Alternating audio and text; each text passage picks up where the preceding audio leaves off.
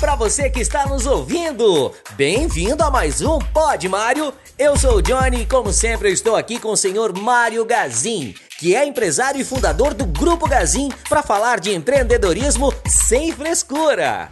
Seu Mário, quando pensamos em abrir a nossa própria empresa, a primeira coisa que vem em mente é o dinheiro. Mas afinal, quanto eu devo investir para ter uma boa base no início da minha empresa? Não pense em querer ficar rico de uma hora para outra.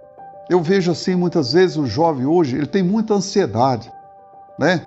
Ele tem uma ansiedade louca. Vocês que é jovem, muitas vezes pensa, não, eu comecei e vai ter que dar certo. Só dá certo se você quiser.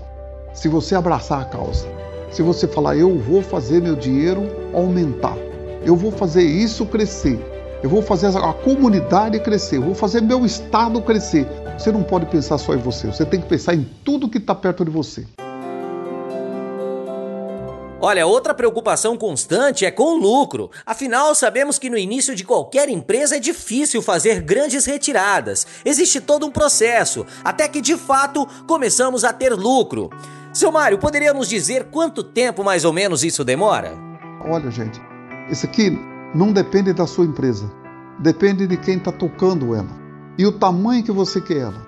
Se você quer uma empresa que ela cresça, Muitas vezes você vai levar 10, 12, 13, 14, 15, 20 anos para começar a ver o resultado. A minha empresa foi mais ou menos assim. Eu comecei com uma loja só. Quatro anos depois, nós tínhamos a segunda loja.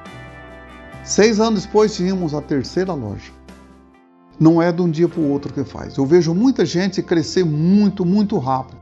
Isso é muito perigoso. Você vai sempre com o pé no chão, sempre com o pé no chão, sempre com o pé no chão.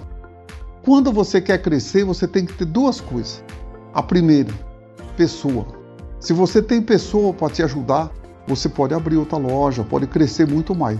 Se você não tem pessoa, você só tem o dinheiro, o dinheiro não vale muito. O que vale é pessoas.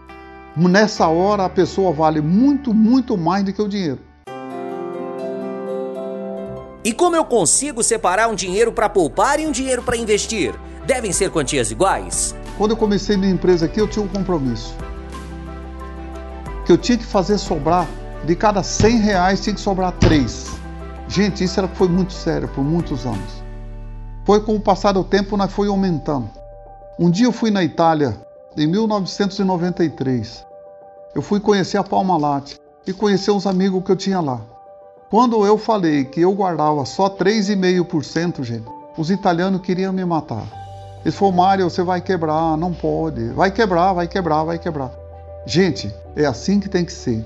Só que daí para frente eu comecei então a, botar muito mais dinheiro em segurança. Mais segurança.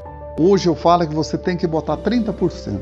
Se você ganhou 100 mil esse mês, 30 vai para comprar o que você vai vender de novo, 30 você vai poupar e 30 é a sua sobrevivência, aquilo que você vai dar para a família, vai dividir entre um e o outro para que isso dê tudo certo.